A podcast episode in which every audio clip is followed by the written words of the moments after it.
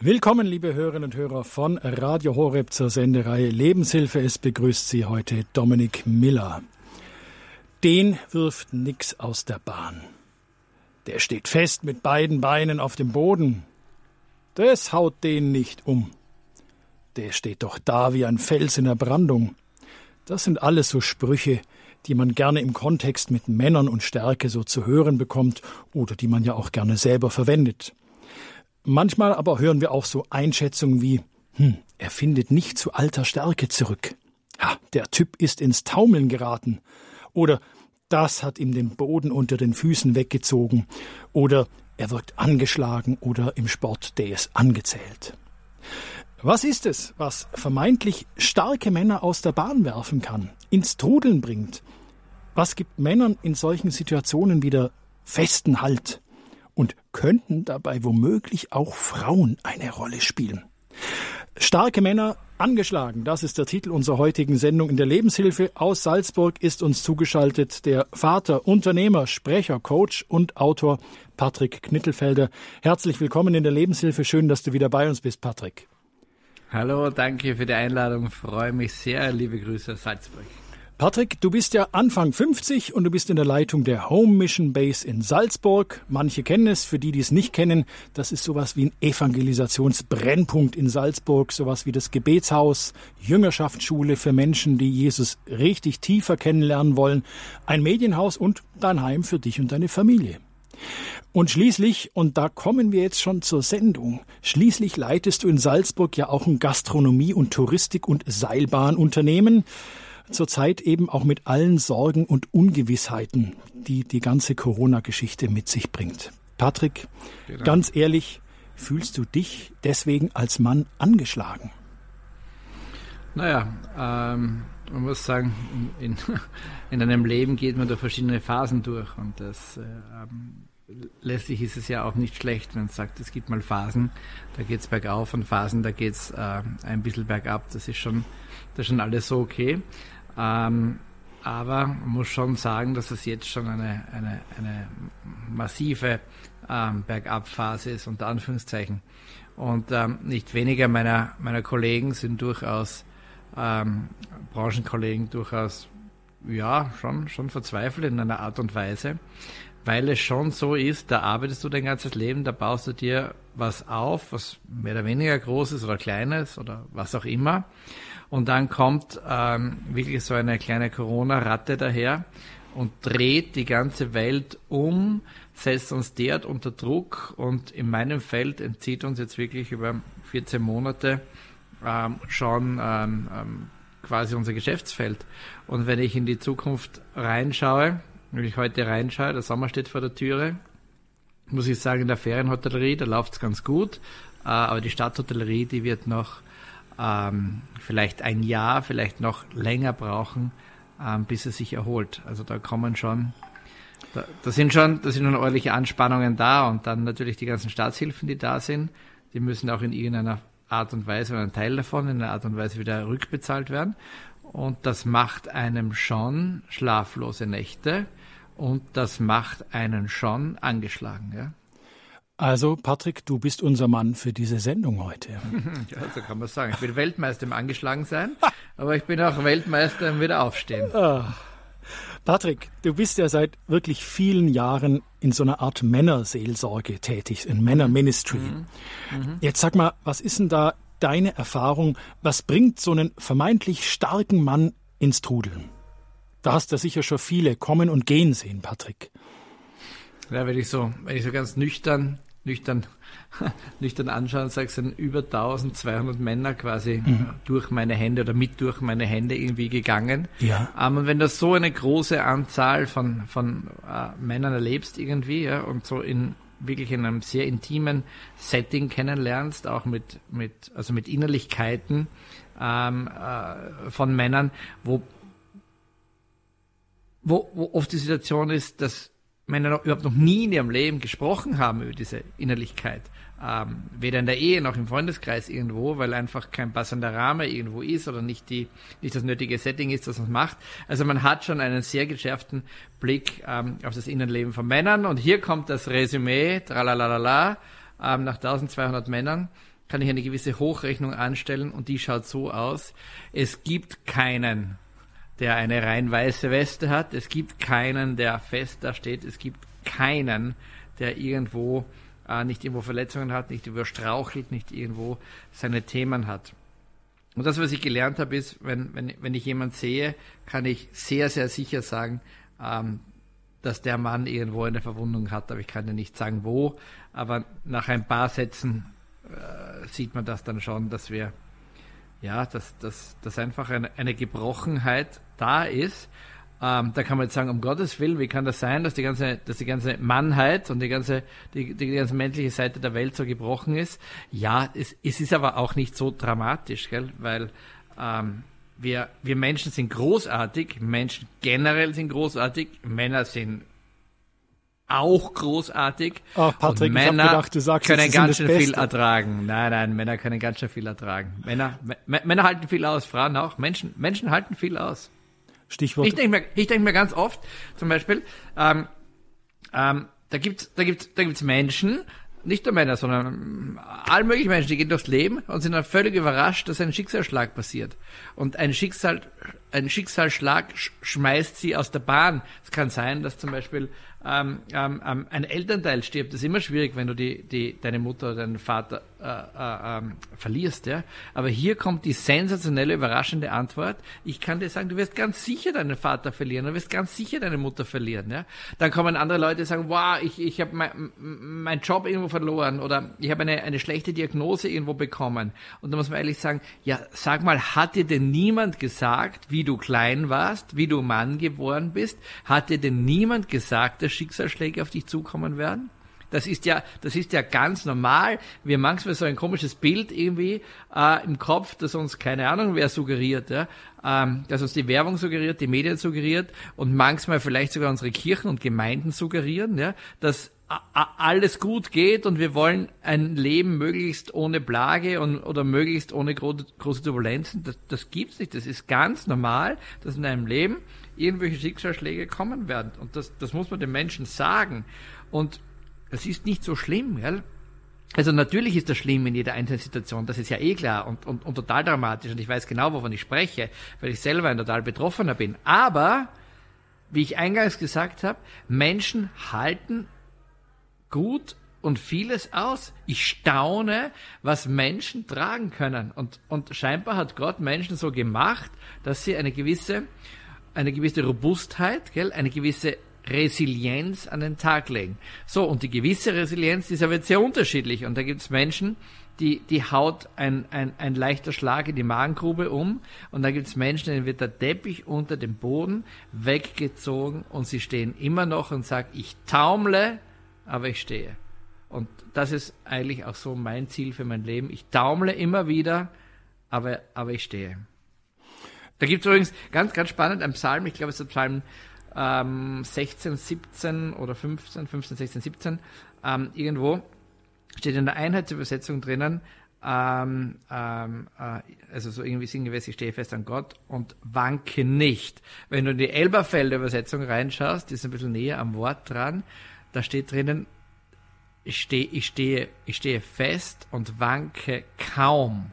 Und das gefällt mir so wahnsinnig gut an, an dieser Elberfelder Übersetzung drinnen, ähm, weil sie sagt nicht, ich, ich, bin ein Mensch, der nicht wankt, sondern ich bin ein Mensch, der kaum wankt, weil ich in Gott verankert bin. Und da sind Welten dazwischen, zwischen ich wanke nicht und ich wanke kaum. Und ich bin einer, der kaum wankt, manchmal einigermaßen, wankt, aber versucht mich gut auf den Felsen, auf den Felsen Gottes draufzustellen, auf den Felsen Christi draufzustellen und ich schwanke.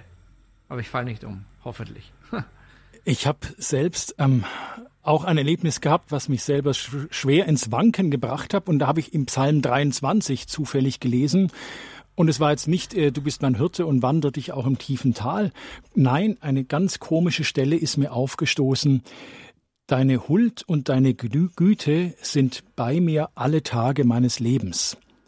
Und das heißt da auch nicht alle guten Tage deines Lebens, sondern einfach alle, auch die, bei denen ich wanke, ist Huld und Güte bei mir. Das hat mich auch sehr getragen und sehr gefangen. Und es freut mhm. mich, dass du auch da diese ja. Elberfelder Übersetzung ja. hast. Ich wanke wenig, ja. ein bisschen, aber. Ja. ja, genau, ich wanke. Aber ich wanke. Und wir Menschen wanken. Wir, wir, wir wanken. Es, es gibt so viele scharfe Winde, die uns entgegenblasen, wenn du es jetzt anschaust, die ganze, die ganzen Corona-Quagel, der da dran war, da wanken wirklich viele. Da wanken viele. Aber solange man nicht umfällt, ist nicht so schlimm. Und auch wenn man umfällt, Krone aufsetzen, zurechtrücken. Weiter geht's. Leicht gesagt, aber wenn du ein gutes Fundament baust, ein jüngerschaftliches Fundament baust, dann glaube ich, dann glaube ich, geht das. Dann glaube ich, geht das. Arbeiten wir ein bisschen an dem Fundament in unserer Sendung, liebe ja. Hörerinnen und Hörer. Wir sind mittendrin in der Lebenshilfe, sprechen mit Patrick Knittelfelder aus Salzburg. Unser Thema heute wieder starke Männer und diesmal starke Männer angeschlagen. Patrick, welchen Unterschied macht es, ob ein Mann seine Stärken genaues kennt oder eben auch seine Schwächen. Ähm, ich meine, äh, ja, der eine trommelt ist, sich halt wieder Gorilla an die Brust und sagt, ich bin hier der, ich bin hier der, der Platzhirsch, ja. Aber der andere weiß vielleicht genau, das ist meine Achillesferse. Da muss ich aufpassen, dass da nichts rankommt. Obwohl also ähm, seine Stärken und seine Schwächen zu kennen, ist die Basis eines jüngerschaftlichen Lebensstils.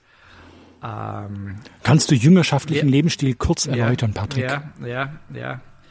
Ähm, also ganz kurz erläutert, Jüngerschaft, Jüngerschaft ist so ein, ein, ein wunderbares Wort und gerade in letzter Zeit ähm, verwenden viele Bischöfe das Wort ja Jüngerschaft und Jüngerschaft, wir brauchen Jüngerschaft, wir brauchen Jüngerschaft.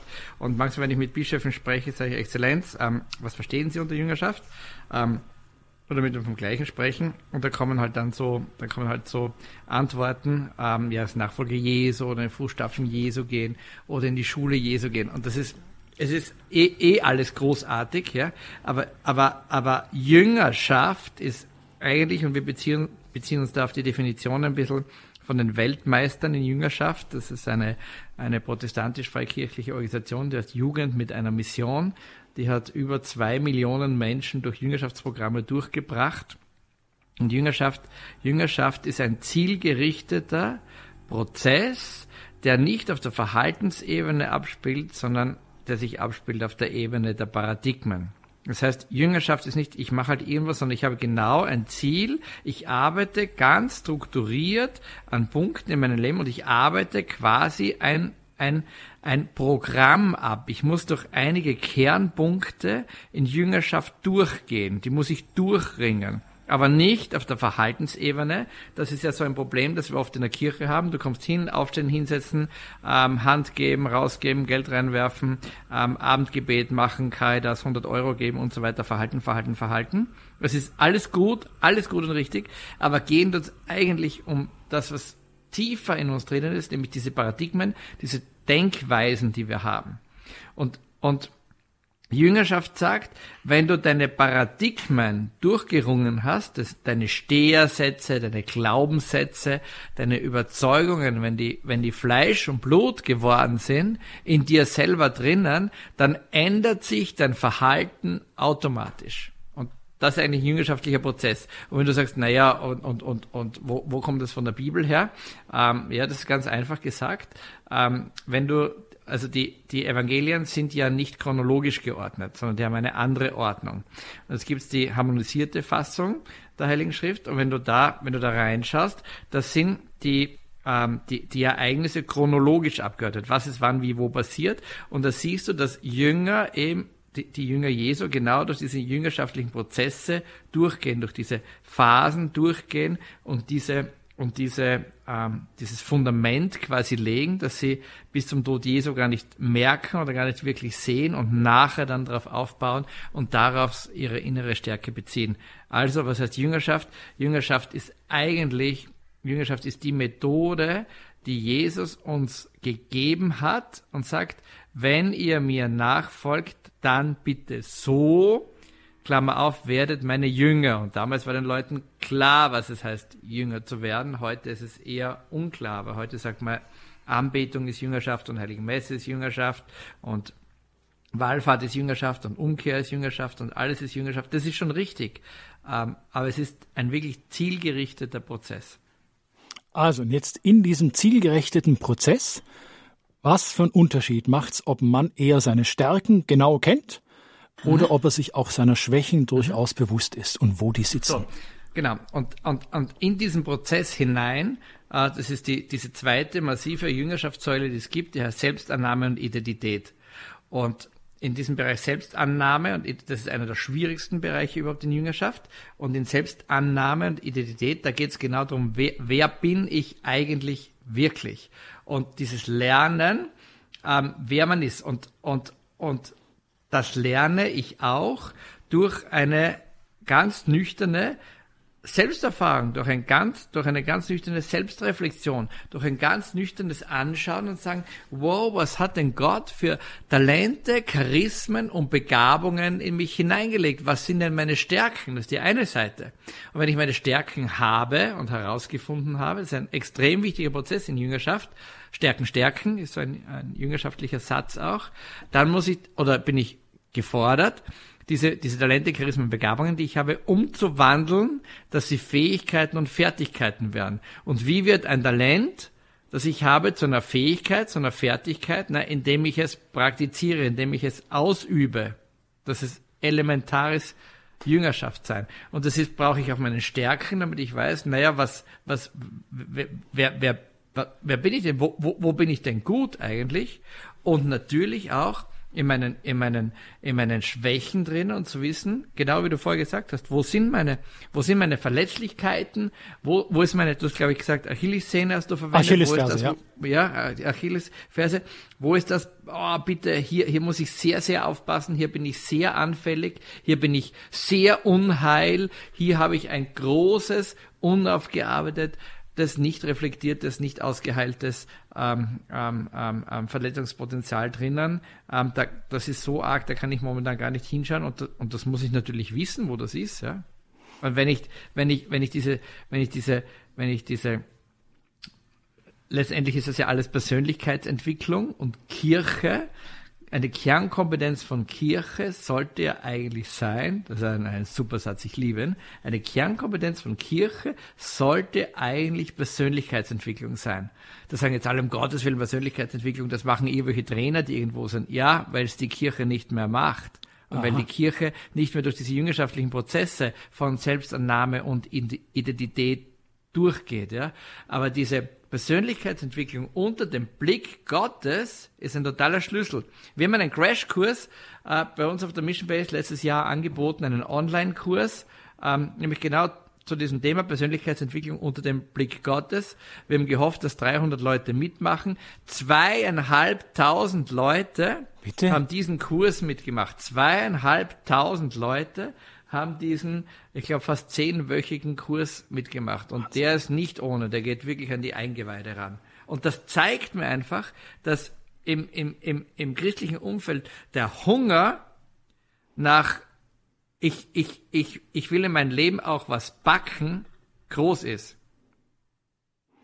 Und es halt nicht reicht, gell? Muss mich jetzt richtig verstehen, gell? Es, es, ich sage es anders, wenn du zur Beichte gehst, ja, und wenn du 50 Mal dasselbe beichtest, ja, und du beim gleichen Beichtpriester sagst und der immer sagt, ja, ja, das ist halt so, wir fallen halt immer in das Gleiche zurück, gell? Wow, hüte dich vor sowas.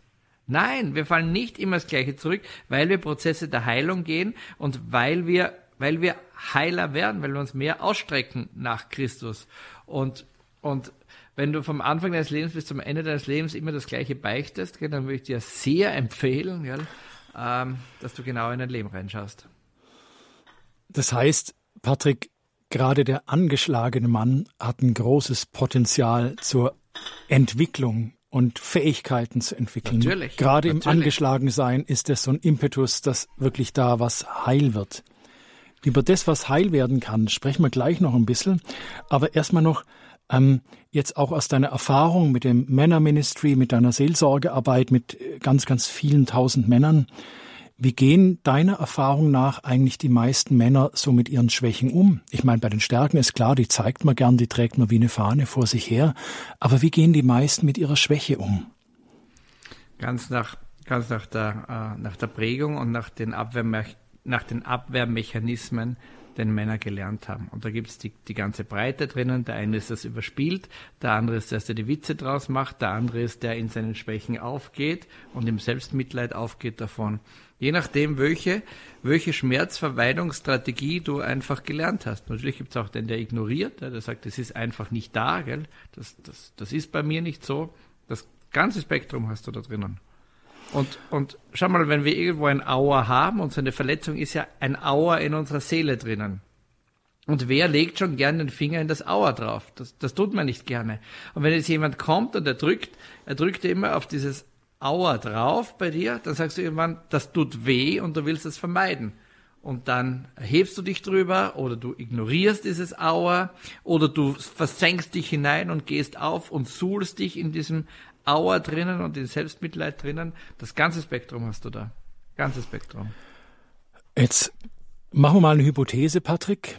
Was könnte passieren, wenn sich ein christlich sozialisierter Mann sich in Erkenntnis seiner Schwächen und seiner wunden Punkte bewusst mit Christus auf den Weg macht, die gemeinsam anzusehen und Christus ausdrücklich zu erlauben, ja, schau du meine Schwächen an und ich erlaube dir, meine Schwächen anzufassen und zu heilen. Was könnte da passieren, Patrick? Nicht nur, was da, nicht, nicht nur was da könnte, das passiert dann, dieser Mann, der da rauskommt, wird sich selber verändern, er wird sein Umfeld verändern, er wird die Beziehung zu seiner, er wird seine Ehe verändern, er wird seine, die Beziehung zu seinen Kindern verändern, er wird sich in seinem Kegelverein drinnen verändern, im Kaninchenzüchterverein wird er sich ändern, an seinem Arbeitsplatz wird er sich ändern. Dieser Mann wird ein Segensbringer werden und ein Gamechanger werden. Das ist, es ist unverhinderbar, dass ein Mann, der sich beginnt, seinen Dingen zu stellen und das hygienisch und gesund macht, unter dem Blick Gottes macht, das sagen wir dazu, das, das Ganze funktioniert ja bis zu einem gewissen Teil ohne Gott auch, ja, in einer ganz, ganz klassischen Psychotherapie irgendwo drinnen, aber wenn wir sagen, dass es diesen Gott wirklich gibt und wir glauben, dass es einen Gott gibt und wenn wir sagen, dieser Gott ist, ist, ist eigentlich der, der Heiler schlechthin, ja, dann, und wir ihn mit hineinbeziehen, es ist es ist unverhinderbar, dass dieser Mann zu einem Gamechanger wird, zu einem Heilbringer wird. Das heißt also, das Eingeständnis der eigenen Schwäche und das gemeinsam Hinschauen mit Christus auf mein, auf mein eigenes Versagen, auf mhm. meine Krücken, mhm. Mhm. auf meine Wunden, das macht mhm. mich zu einem mhm. Game Changer. Da kann genau. ich meine Ehe verändern, meinen Kegelclub, genau. meine Gemeinde. Wie genau. geht das, Patrick? Genau. Wie geht das? Genau. Ja, da muss man sagen, was heißt hinschauen, gell? Was heißt ganz konkret, ich, ich, ich schaue dorthin.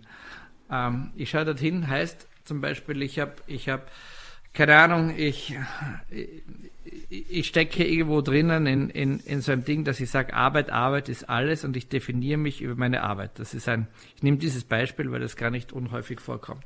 Da ist der ist dann quasi die Frau sitzt daheim mit den Kindern und der Mann arbeitet und arbeitet und arbeitet und dann kommt er heim, ist völlig K.O., haut sich aufs Sofa, trinkt sein Bier, schaut die Fußball-EM und, und ist zu nichts zu gebrauchen. Und die Frau sagt, Schatzi, wie wäre das Dach? Schau mal früher, wenn wir mal Ausflüge gemacht und so weiter. Und er sagt, die Arbeit, die Arbeit, du weißt die Arbeit. Und die Frau sagt, ja, die Arbeit steht über allen drüber. Eine Situation, ähm, die nicht selten selten irgendwo vorkommt. Ja. So, und jetzt, jetzt beginnt dieser Mann zu sagen, wow, ich fange jetzt wirklich an, mich mit Wahrheiten in meinem Leben auseinanderzusetzen und mit Gott drauf schauen, was heißt denn das? Also, je nachdem, wie ausgeprägt das ist, kann man das alleine für sich machen und sich selbst beginnen, in seiner Gebetszeit, in seiner stillen Zeit, in seiner Bibellesezeit zu reflektieren. Oder man braucht, wenn das ein bisschen mehr ist, wenn wir das schärfer machen, man braucht eine Männerrunde, die das mit einem macht oder irgendeine andere Runde, die das mit einem macht. Oder wenn es noch schärfer sein soll, irgendein Programm. Oder wenn es schon pathologisch irgendwo in eine Richtung äh, reingeht, dann natürlich eine Psychotherapie oder eine, eine professionelle Unterstützung irgendwo hin. So, und dann, und dann schaut man sich das an und sagt man, na Moment, warum arbeitest du denn eigentlich so viel? Ja?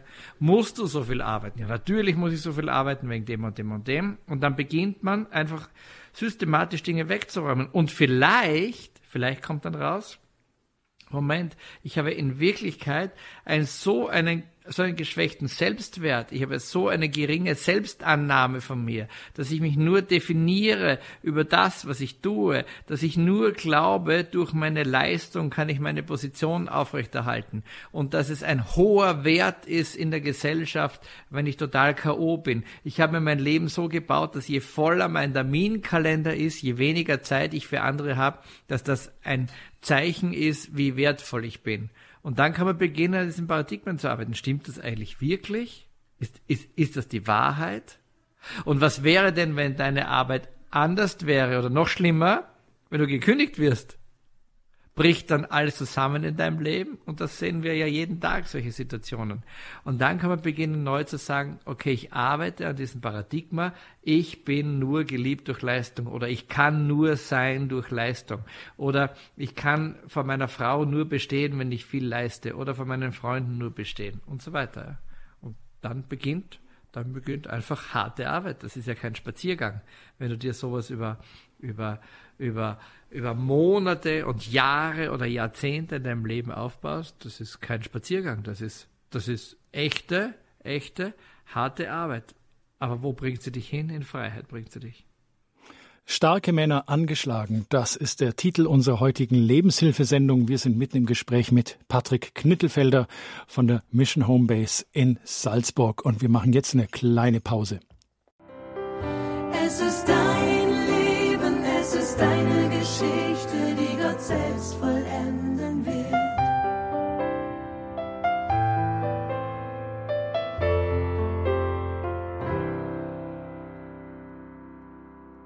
Willkommen zurück in der Lebenshilfe. Unser Thema heute starke Männer angeschlagen. Wir sind im Gespräch mit Patrick Knittelfelder. Wir haben darüber gesprochen, dass ja wir bei unseren Verwundungen und wir als Männer unsere Paradigmen, unsere Denkweisen ändern müssen, dass es ganz viel zu tun hat mit ja, Jüngerschaft. Jüngerschaft ist zum Beispiel einfach gesprochen Talente zu Fähigkeiten zu machen, nicht nur einfach ja Dinge zu tun, sondern wirklich an sich zu arbeiten, sich wirklich zu verändern und wie Patrick gesagt hat, auch zu einem Game Changer zu werden. Mm, Patrick, schauen wir uns mm, angeschlagene Männer noch mal ein bisschen genauer an. Ähm, wo und wann haben so deiner Erfahrung nach Männer zugelassen, dass so eine Wunde, die sie haben, du hast ja vorhin von so einer Wunde gesprochen, dass ich mich nur toll und angenommen fühle, wenn ich wahnsinnig viel arbeite, ja, und ich kann dann jammern und sagen, boah, ich habe so viel zu tun und so weiter, und nur dann liebt mich meine Frau und nur dann findet mein Stammtisch mich toll.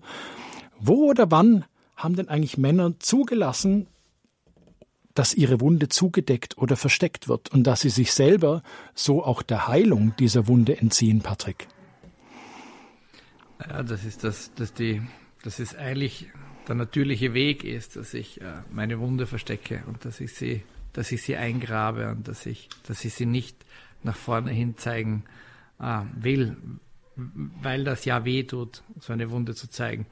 Und ich glaube, man braucht schon also wenn du nicht die Abwehrhaltung hast, dass du dich in deinen Wunden suhlst, das gibt's ja, haben wir vorher gesagt, wenn du die nicht hast, dann braucht es schon eine wirkliche, ein, ein, ein, ein wirklichen, ein Mut, den du aufbringst und du sagst, wow, ich, ich stelle mich jetzt ähm, meiner meiner Verletzung. Gell?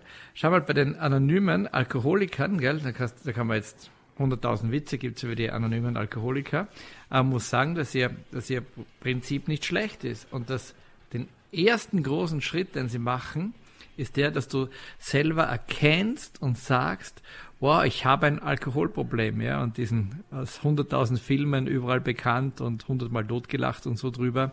Wenn jemand wo steht und dann geht er raus und sagt, ich bin der Karl Heinz und ich bin Alkoholiker, ja, das ist ein Riesending.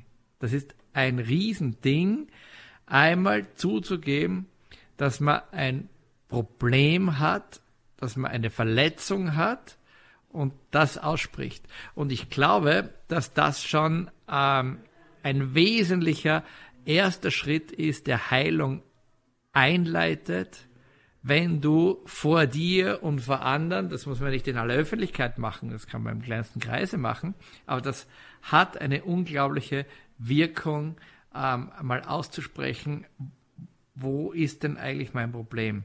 man könnte jetzt im christlichen Jargon sagen, einfach zu bekennen und einfach zu sagen, boah, ich bin hier wirklich gebrochen und ich sage es. Ja. Was sind deiner Erfahrung nach so die ja, Grundverwundungen von Männern? Gibt es da irgendwie, kann man das runterbrechen auf ein paar Oberbegriffe, wo man sagt, das sind so die mhm. Grundwunden von Menschen oder jetzt eben speziell von Männern? Also es gibt x verschiedene Sortierungen, es gibt x verschiedene Einteilungen, es gibt x verschiedene alles Mögliche. In dem Ministry, von dem wir äh, vorher gesprochen haben, ähm, haben wir das eingeteilt in fünf Bereiche.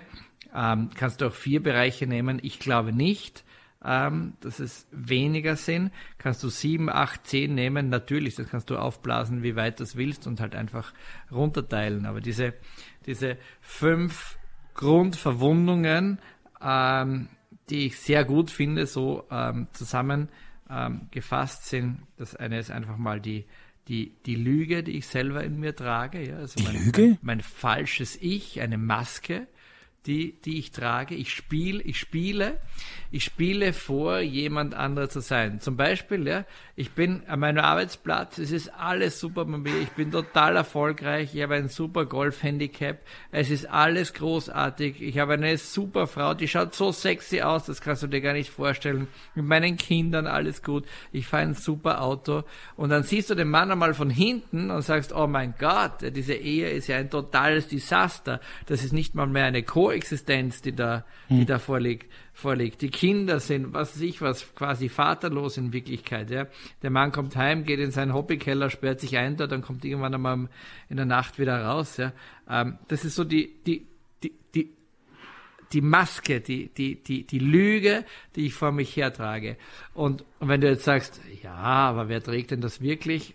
Du trägst sie diese Lüge und diese Maske. Und leider muss ich dir sagen, ich auch. Mhm.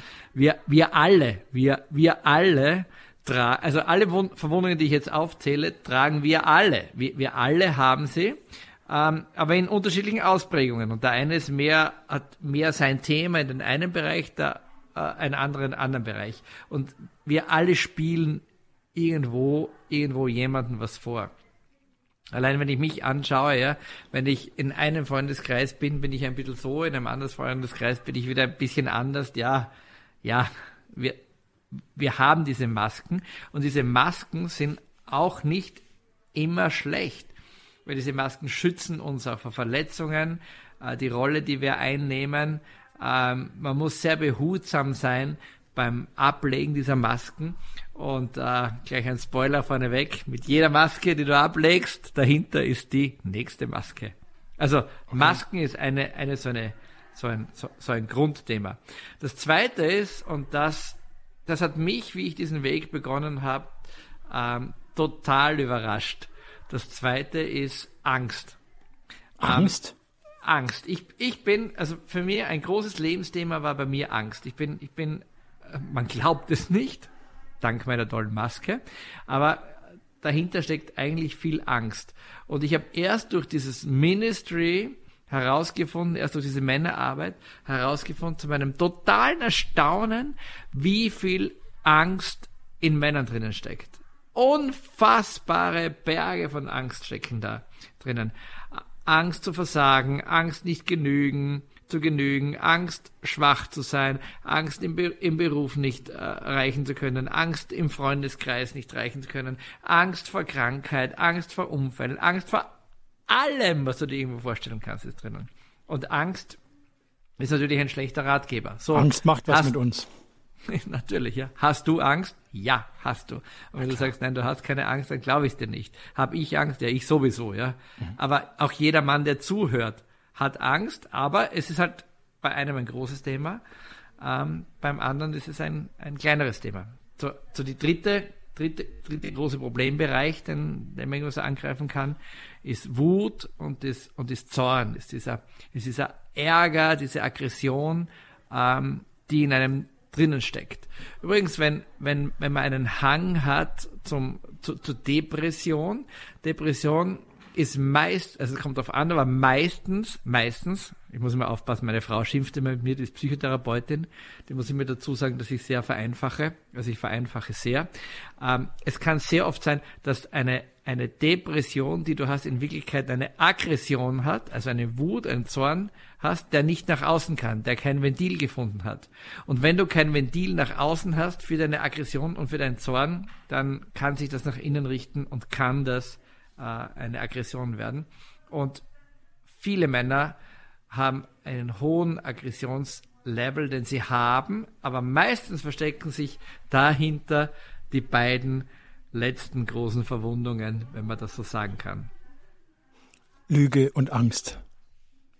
Ja, das sind die ersten und die Ach so. hinter dieser Aggression Ja. versteckt sich ganz oft zwei weitere Verwundungen. Die eine ist Scham. Die Scham? Ich, schäm, ich schäme mich unglaublich für etwas in meinem Leben. Der ganze Bereich der Sexualität, der da dran hängt, der ganze Bereich von Selbstbefriedigung, von Pornografie, ähm, aber auch von, wow, ich habe wirklich Dinge getan, ich habe in meiner Firma, ich bin meine Firma hintergangen, ich bin, ich bin finanziell meine Familie hintergangen, ich habe alles, äh, all, alles Mögliche irgendwie gemacht. Ja? Also sexuelle Scham oder nicht sexuelle Scham, das sind große Themen. Und wenn so eine Scham nicht, nicht einen Ort hat, wo sie ans Tageslicht kommen kann, in sehr geschützten Rahmen natürlich, ja, ähm, dann kann sich das oft in Aggression äußern.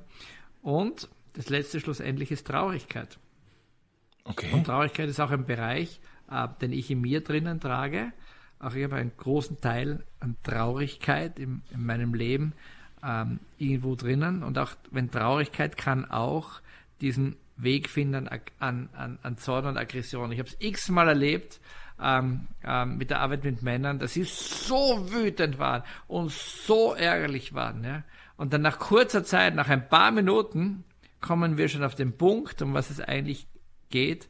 Und die ganze Aggression ist weg. Und es gibt Tränen über Tränen und über Tränen und über Tränen. Und in Wirklichkeit steckt dahinter ganz, ganz große Traurigkeit. Sehr oft über, über, über traurige und tragische Situationen im Kindesalter. Also die fünf Grundverwundungen, die du jetzt auch in deinem Männerministry auch so ausgemacht Mhm. hast. Lüge, Wut, Trauer, Scham, Angst, auf die sich einfach ganz viel so von den Wunden Genau, der Männer genau, zurückführen lässt. Und das kannst du jetzt natürlich aufspalten in x Verästelungen, ja. Mhm. Aber ich glaube, in weniger kannst du es nicht mehr reduzieren. Also kannst, kle kleiner kann man das nicht mehr machen. So als, als Grundrichtungen. Und, und, und jetzt stell dir vor, du bist ein Mann voll mit solchen Dingen und das sind wir alle, Klammer zu, das sind wir alle. In manchen Bereichen mehr, in manchen weniger. So, und jetzt stell dir vor, du beginnst jetzt diese Reise gell, und sagst, wow, wieder anonyme Alkoholiker.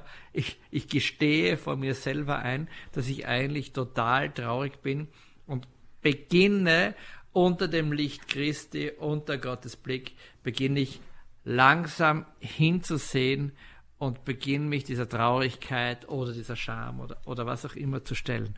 Wow, wow, was kann da rauskommen? Und das Und sind die ich- Schritte ich- in die Jüngerschaft hinein, wenn ich da hinschaue. Genau, genau, genau.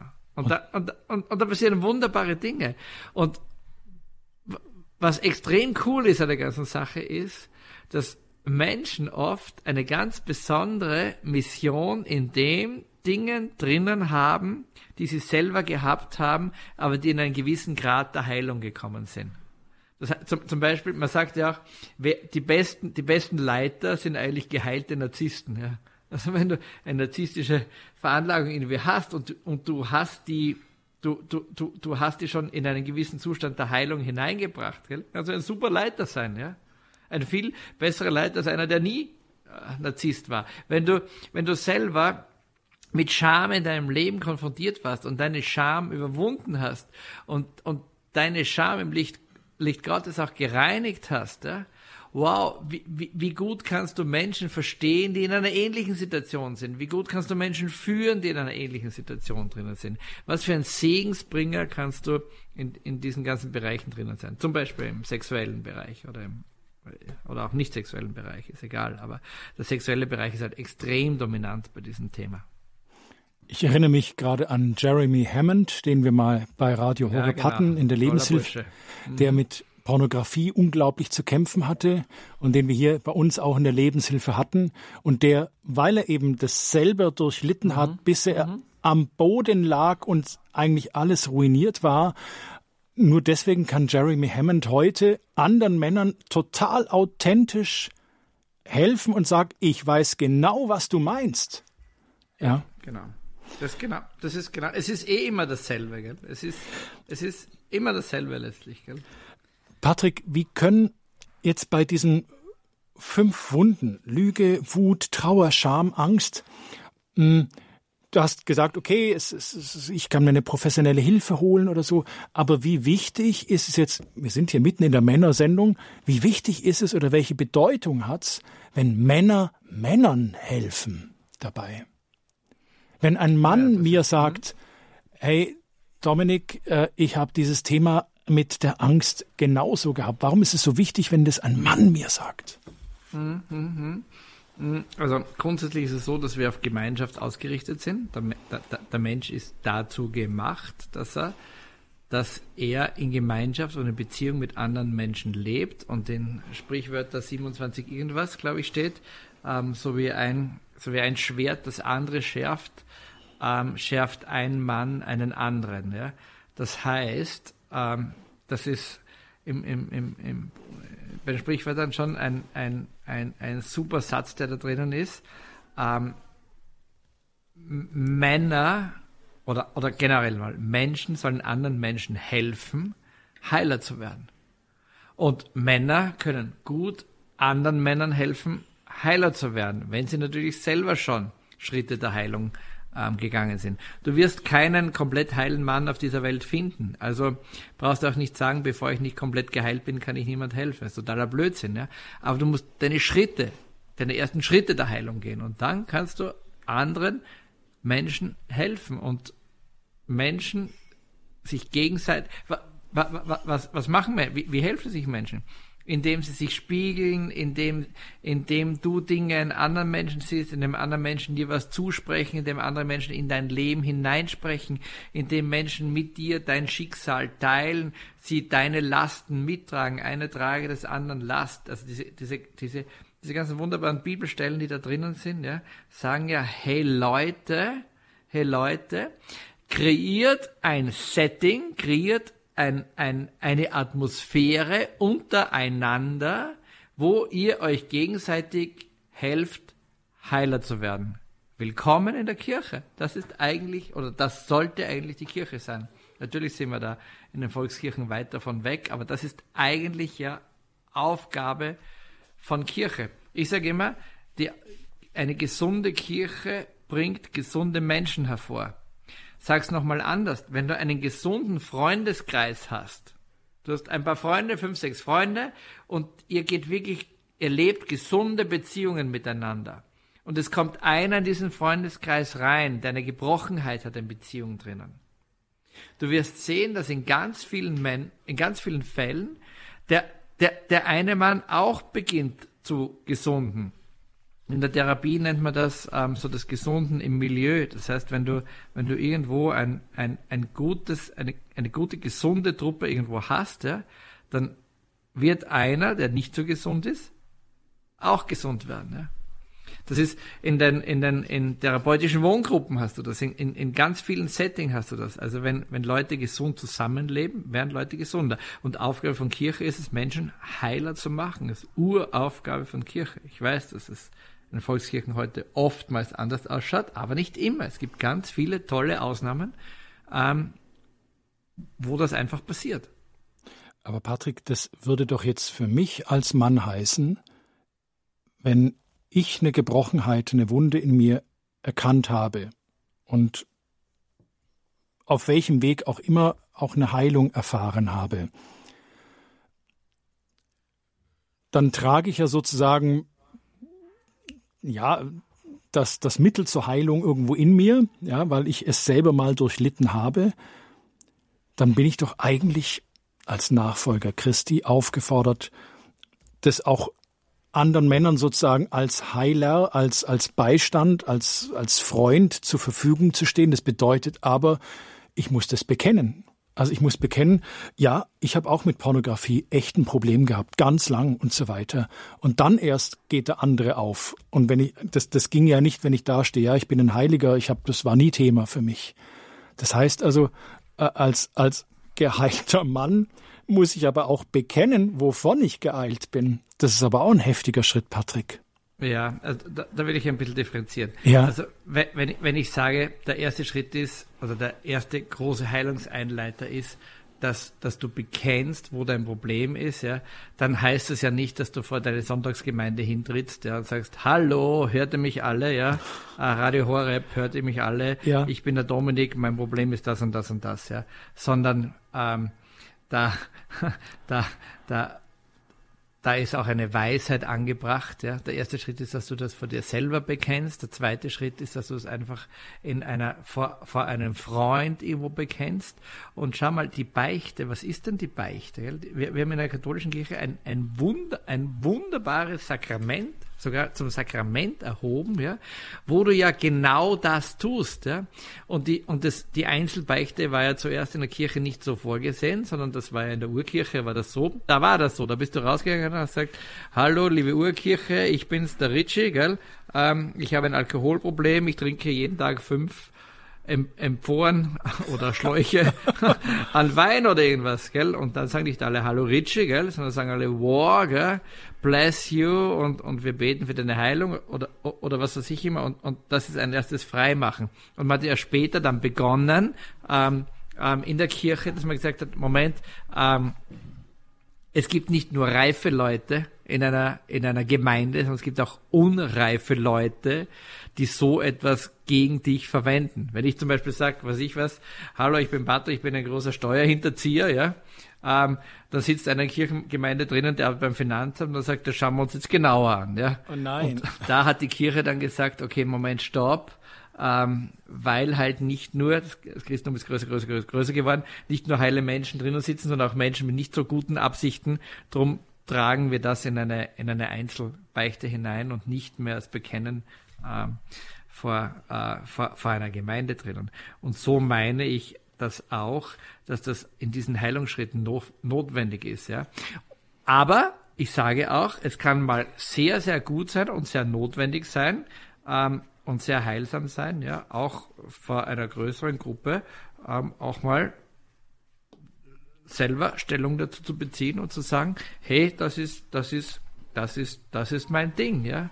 So wie ich das auf den Vorträgen oder öfters mache, gell, wo ich sage, ja, ich, ich, hab, ich habe Themen im, in meinem Leben und ich kann die auch jetzt hier bekennen, aber ich würde, ich würde mich niemals öffentlich oder vor Medien oder irgendwie hinstellen und dort irgendwas bekennen, was andere irgendwie Betrolle bringt oder, oder was meine Familie diskreditiert oder, oder, oder was sonst irgendwas passiert, sondern wenn ich da zu bekennen habe, dann weiß ich, wo ich das mache, zum Beispiel im Sakrament der Beichte, ja, oder in einer Männerarbeit oder, oder, oder, oder wo auch immer, ja. Geschützter Raum ist einfach wichtig. Geschützter Raum, ja. Also ähm, bitte nicht losziehen am nächsten Sonntag, ja, äh, den Priester, bevor er, bricht, äh, bevor, be, bevor er predigt, ähm, raus wegschubsen und sagen, liebe Leute, ich muss euch was sagen, ja. Ich, ich gehe seit 20 Jahren in die Kirche, aber in Wirklichkeit habe ich das und das und das gemacht. Das ist wahrscheinlich nicht das Klügste.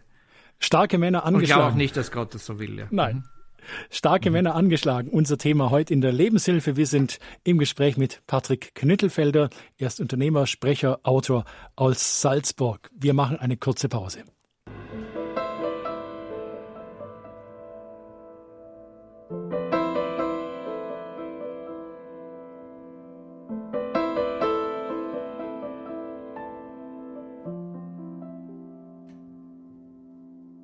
Sie haben eingeschaltet bei Radio Horeb bei der Lebenshilfe. Unser Thema ist heute starke Männer angeschlagen. Ich bin gerade mitten im Gespräch mit Patrick Knittelfelder. Wir haben über die ja fünf Grundverwundungen von Männern gesprochen, also die, die Patrick als die Mindestanzahl sozusagen gesehen hat: Lüge, Wut, Trauer, Scham, Angst. Was macht es mit uns? Wie können wir auch da, da rangehen? Und wie stark verändert es Männer, wenn sie wirklich gemeinsam mit Christus auf diese Wunden schauen, Heilung erfahren? Diese Männer können wirklich neue Ehemänner, neue Väter werden, Gamechanger, Gemeinden verändern, dass es wirklich, ja, lebensverändernd ist. Patrick, wenn wir auf Jesus schauen, der hat ja auch total viel mit gebrochenen und angeschlagenen Männern zu tun gehabt. Ich habe heute Morgen ein bisschen drüber nachgedacht, Mensch, welche gebrochenen Männer aus der Schrift fallen mir da so ein? Da fällt mir der kleinwüchsige Zachäus ein, den holt Jesus vom Baum und der macht ihn zum Gastgeber eines Riesenfestes, ja. Oder den Zweifler Thomas macht Christus zum Bekenner, der am Ende sagt, mein Herr und mein Gott. Und den Verfolger Paulus macht er zum Verkünder und den Leugner Petrus macht er zum Fels. Und aus ängstlichen Jüngern im Obergemach macht er Männer, die den Tod nicht fürchten und die die Welt verändert haben.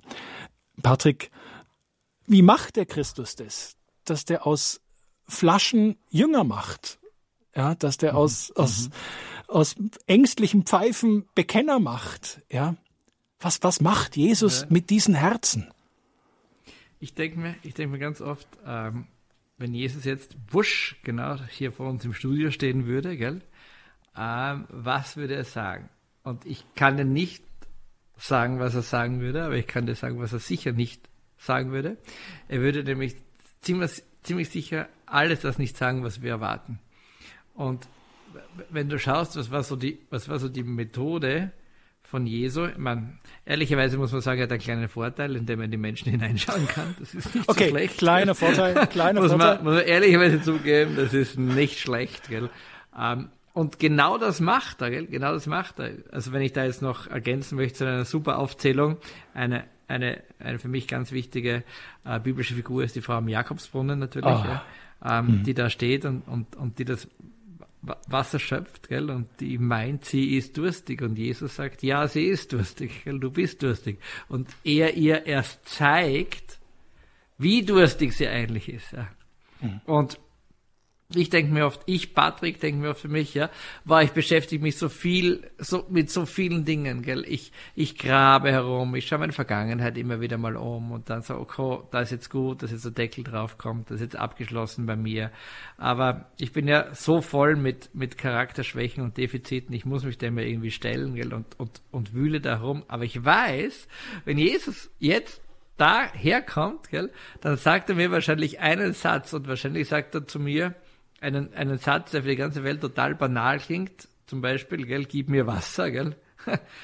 mhm. Oder ich weiß nicht, was er dann, aber in dieser Art zu mir sagt, ja. Und, aber ich weiß, dass, dies, dass dieser Satz, den er sagt, gell, genau in mein Leben hineinschneidet und mir die Knoten aufgehen, an denen ich noch so herumwürge oder, oder die ich noch gar nicht gefunden habe in meinem Leben. Und, und, und das macht Jesus mit diesen, mit diesen Wunden. Wenn du, wenn ich deine, deine, deine, Auf, deine Aufzählung anschaue, vom, vom Zachäus über Blinden und Lahmen und Thomas und Paulus und Petrus und, und, und, und ängstlichen Jünger und, und, und alle, die dran sind, er, er macht genau das, er geht da hinein, mitten in ihre Identität hinein und sagt, schau mal, Baby, das ist dein Problem. Und du kannst dann nur sagen, wow, das ist mein Problem.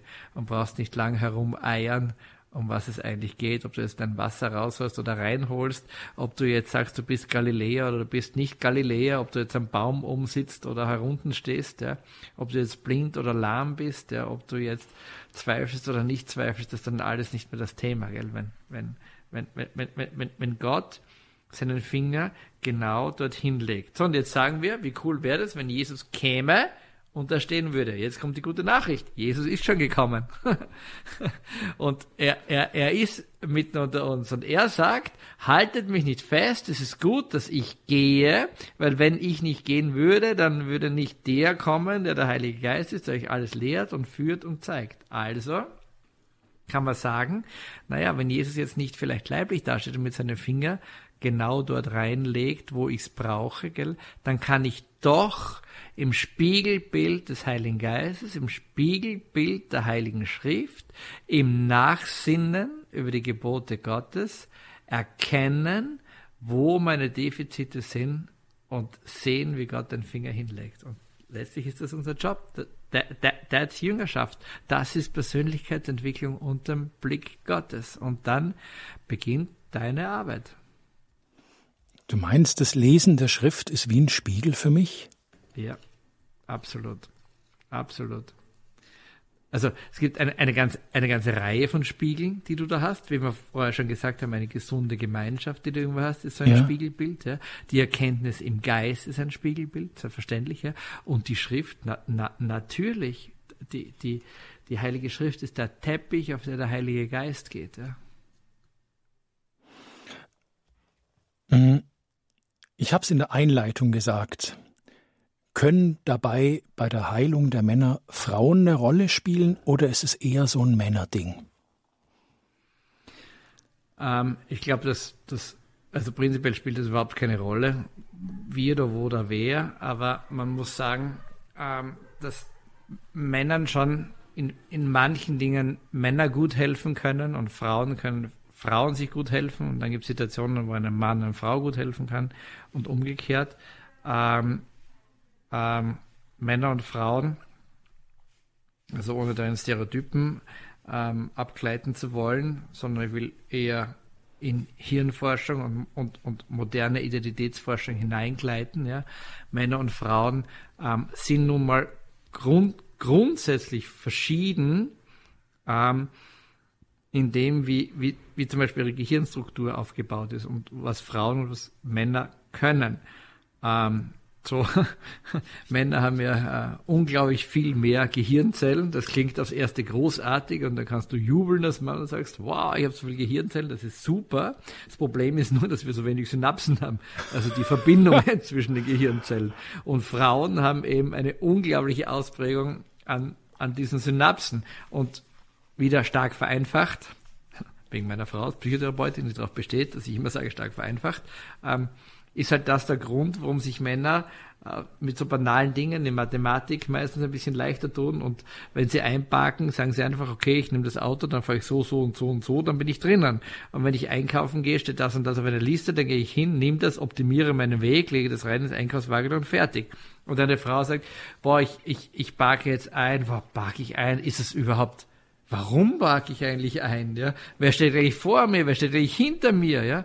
Oder, oder, oder wenn eine Frau sagt, geht einkaufen, sieht ein ganzes Universum, das wir, das wir Männer gar nicht sehen. Und das jetzt auf noch schöner hingesprochen, da kommt ein Mann irgendwo hin äh, zu seiner Frau und seine Frau hat ein Problem und der Mann präsentiert ihr die Lösung, die vielleicht wirklich ganz nett ist als Lösung, weil sie gut durchdacht ist. Ja.